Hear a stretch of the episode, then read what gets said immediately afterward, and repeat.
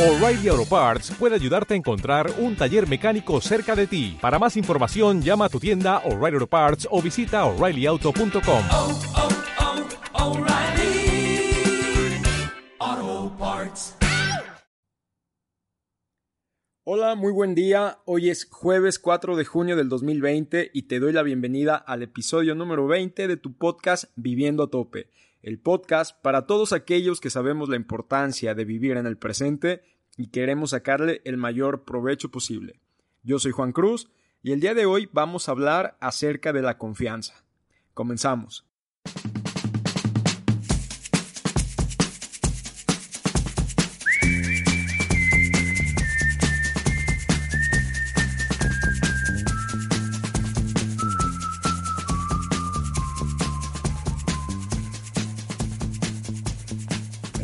Es el significado de confianza? Buscando, encontré que la confianza se puede referir a diferentes cosas. Por ejemplo, la confianza en nosotros mismos puede referirse a la seguridad con la que realizamos nuestras acciones y nos enfrentamos a las situaciones que se nos presentan en el día a día.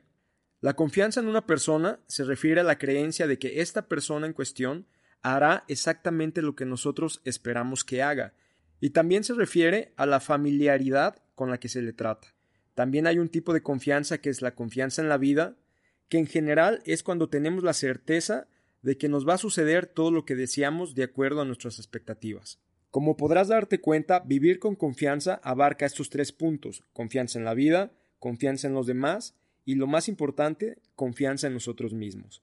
El punto de partida para lograr tener una confianza en la vida y en los demás es confiar en nosotros mismos primeramente. La confianza en nosotros mismos es una cualidad valiosa en todos los ámbitos de la actividad humana y es fundamental en nuestro desarrollo personal y profesional.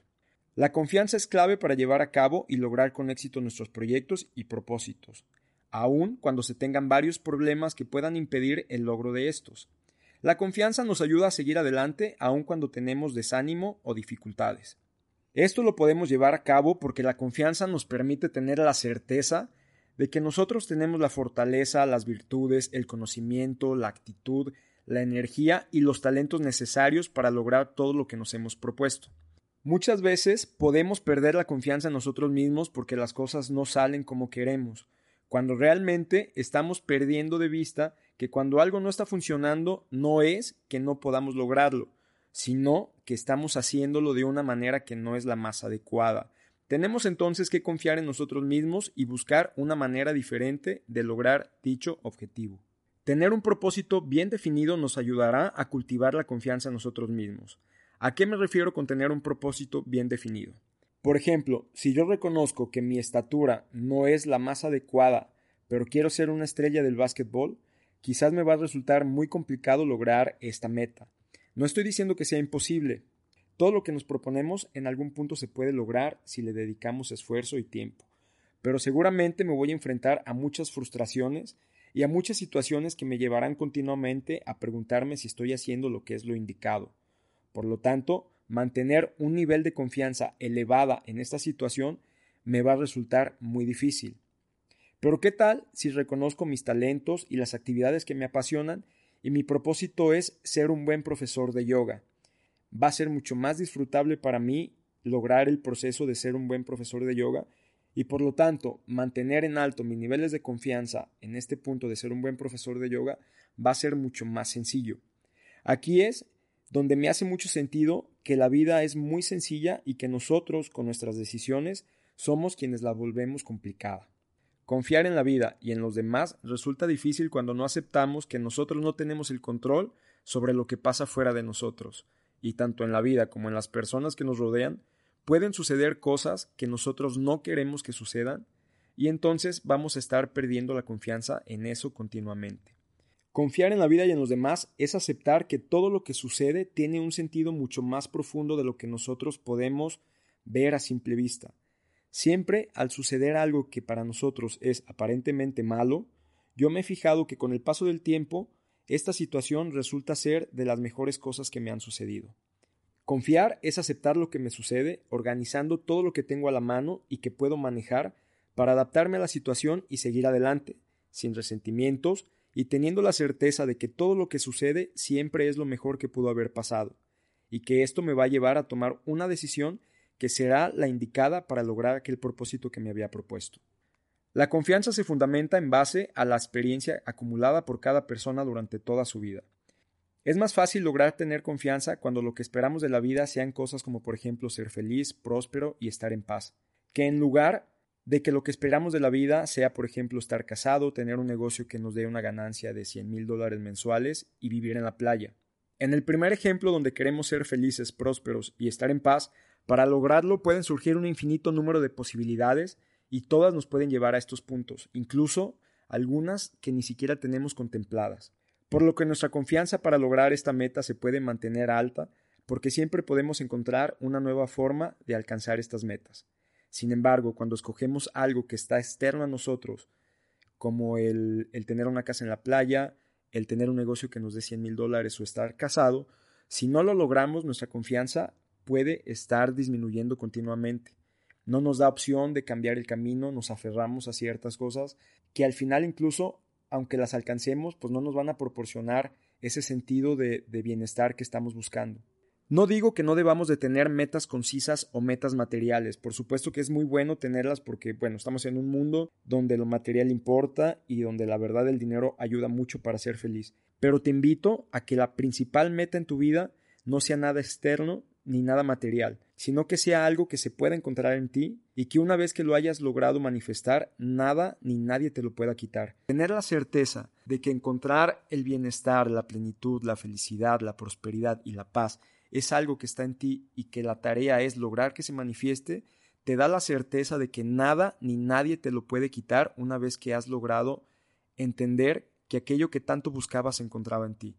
Esto va a elevar nuestros niveles de confianza a niveles que será muy difícil que algo externo nos los puedan quitar.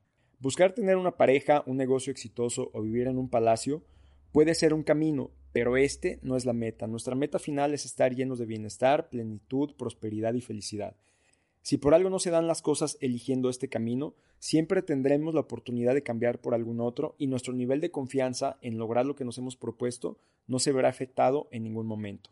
Si las cosas que hemos planeado se dan, súper chingón, lo vamos a disfrutar mucho, pero si no se dan, no va a haber ningún pedo. En cualquier momento podemos cambiar de dirección, siempre confiando que lo que nosotros estamos procurando es algo que queremos manifestar desde nuestro interior y no algo externo y aparte que no depende ni siquiera de nosotros el poder mantenerlo. Buscando en Internet acerca de los beneficios que se tienen cuando tenemos un alto nivel de confianza en nosotros mismos, en la vida y en los demás, me encontré con un libro que tenía muy buenos comentarios este libro se llama Confianza Inteligente y está escrito por Stephen Covey y Greg Link, y del cual les voy a compartir los siguientes puntos. La confianza inteligente permite operar con mucha confianza en un mundo de poca confianza, incrementando al máximo las posibilidades. La confianza es proporcional a los niveles de prosperidad, energía y alegría que posee una persona. Las personas que confían ciegamente en otros, sin pruebas, son a menudo poco realistas y suelen decepcionarse. No obstante, las personas que son sumamente desconfiadas pueden estar dejando pasar oportunidades frecuentemente. La confianza inteligente mezcla la disposición a confiar con un análisis de la honradez. La confianza inteligente es comenzar a confiar en nosotros mismos, para hacerlo, tenemos que hacer lo que prometemos y tomar la delantera en confiar en los demás. Las personas suelen aceptar gustosas poder demostrar que son dignas de confianza. Cuando la confianza se aumenta en una relación, también lo hace el compromiso. Y cuando el compromiso aumenta, también lo hace la confianza. Es una frase que decía aquí eh, al iniciar el libro y que me pareció muy buena y muy acertada. También menciona que las relaciones donde hay mucha confianza se produce un mayor nivel de prosperidad, energía y alegría. En este libro se mencionan tres tipos de confianza, la confianza ciega, la desconfianza y la confianza inteligente. La confianza ciega puede llevarnos a situaciones donde podríamos ser víctimas de fraude. La desconfianza puede provocar que estemos dejando pasar oportunidades muy valiosas. Y la confianza inteligente puede llevarnos a obtener relaciones donde todos los involucrados en una transacción de confianza resulten beneficiados. La confianza inteligente se basa en la propensión a confiar, producto de escuchar con el corazón, y en el análisis, producto de escuchar con la mente. En el libro se mencionan tres variables que se tienen que analizar para poder confiar de una manera inteligente. La primera es la oportunidad. ¿Cuál es la situación? Hay que decidir con exactitud qué es lo que queremos confiar y a quién se lo queremos confiar. La segunda variable es el riesgo. ¿Cuál es el grado de riesgo que voy a tomar? tengo que definir los posibles resultados y el potencial de fracaso, y hacer una evaluación tanto de los fallos como de los aciertos que se puedan obtener con dicha situación. La tercera variable que se tiene que analizar es la credibilidad. Tenemos que conocer las características y la competencia de todos los involucrados en esta transacción de confianza. Se menciona que tener mucha confianza con poco análisis va a producir una confianza ciega, mientras que la poca confianza mezclada con un análisis excesivo puede producir desconfianza. Y tener mucha confianza con un buen análisis, esto nos va a llevar a la confianza inteligente. Después se menciona una frase que me parece muy oportuno compartirla y dice así. Cuando las personas confían entre sí, sus diferencias son fortalezas. Cuando no confían entre sí, sus diferencias son divisivas. Entre más hábiles seamos nosotros para dirigirnos con confianza, aportar credibilidad y analizar cada situación, en esa misma medida será más probable que podamos disfrutar de una mayor prosperidad, energía y alegría. Ya para terminar, se mencionan en el libro los cinco pasos que nos pueden llevar a lograr tener una confianza inteligente. Paso número uno. Decida creer en la confianza. La decisión consciente de creer en la confianza prepara el escenario para los otros cuatro pasos. Se debe de tener fe en la confianza y demostrar nuestra convicción. Tenemos que evitar actos fingidos como usar la confianza como técnica oportunista o pretender que confiamos como un acto de manipulación. Aun cuando toda nuestra vida nos hayan advertido contra el hecho de confiar demasiado, debemos de iniciar un renacimiento decidiendo creer en el potencial de la confianza y usando el análisis de tres variables que se mencionó anteriormente para aumentarla con base en la fe. Paso número 2. Empezar por nosotros mismos. La decisión de creer en la confianza no es adecuada. Usted debe demostrar su convicción aceptando la responsabilidad y estableciendo su credibilidad. Si promete algo, lo debe de cumplir, ya sea algo para usted mismo o para los demás. No permita que otros le arrebaten la responsabilidad o le nieguen la propiedad de su éxito. Rehuya a las conductas falsas como fingir credibilidad, ignorar las consecuencias de sus actos o culpar a otros del fracaso para reforzar su amor propio. Su credibilidad deriva de su carácter y su competencia. Los demás confiarán en usted si ven que es instruido, consciente, conocedor y que está dispuesto a aprender. Paso número 3. Declare sus intenciones y dé por supuesto que las intenciones de los demás son positivas.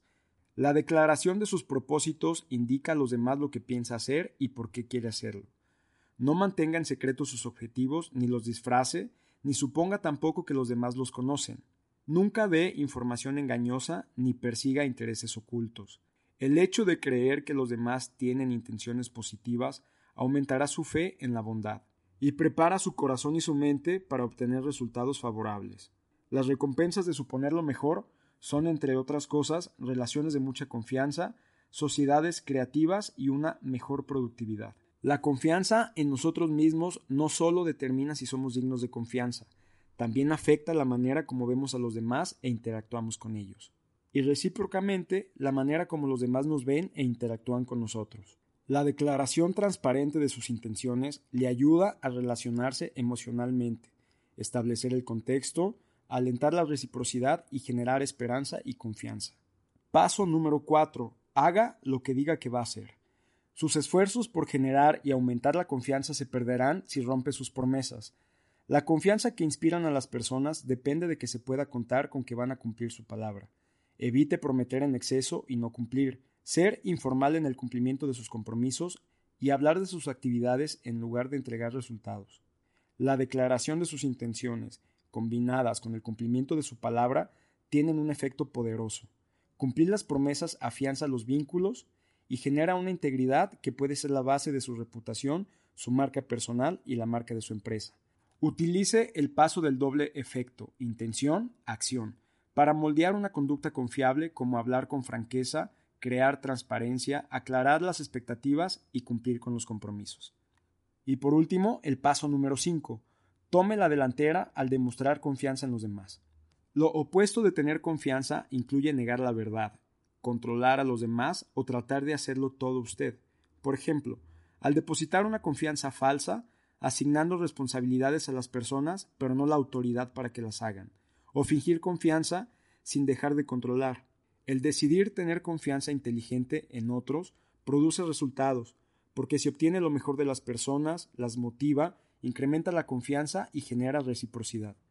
La cultura de la confianza inteligente es en realidad una cultura de dinamismo donde se ofrecen un sinnúmero de posibilidades y poder inmenso. La decisión de confiar en otras personas mejora el ciclo virtuoso ascendente y genera mucha confianza, y por ende relaciones y entornos prósperos, dinámicos y alegres. Aún, cuando el resultado no sea lo que usted esperaba, las personas en las que confió apreciarán su fe en ellas. Deposite su confianza inteligente en todos sus interesados, clientes, empleados, compañeros de trabajo, familiares, redes sociales, comunidades locales o pareja. La negociación siempre termina cuando usted estrecha la mano de los demás. Su palabra es su mayor activo y la honestidad es su mayor virtud. Inicie su renacimiento de la confianza empezando por usted mismo. Adopte y adapte los cinco pasos de la confianza inteligente, un paso a la vez, y los efectos acumulativos de tener, corresponder y fomentar la confianza inteligente llegarán a usted beneficiando su círculo inmediato y a la sociedad en general. Pues bueno, mis queridos escuchas, con esto me despido. Espero hayas encontrado algo de valor en el podcast del día de hoy. Recuerda que puedes dejarme algún comentario o sugerencia en los comentarios de este podcast. Si quieres mandarme un mail, lo puedes hacer a juan.viviendoatope.com o me puedes mandar un mensaje también en Instagram. Estoy como Juan Viviendo a Tope. Pues bueno, muchísimas gracias por acompañarme en un episodio más de, de tu podcast Viviendo a Tope. Yo soy Juan Cruz y sé consciente que un presente bien vivido nos garantiza un pasado del cual sentirnos orgullosos, una vida plena y el futuro maravilloso que todos anhelamos. Te mando un fuerte abrazo y nos vemos pronto. Hasta luego.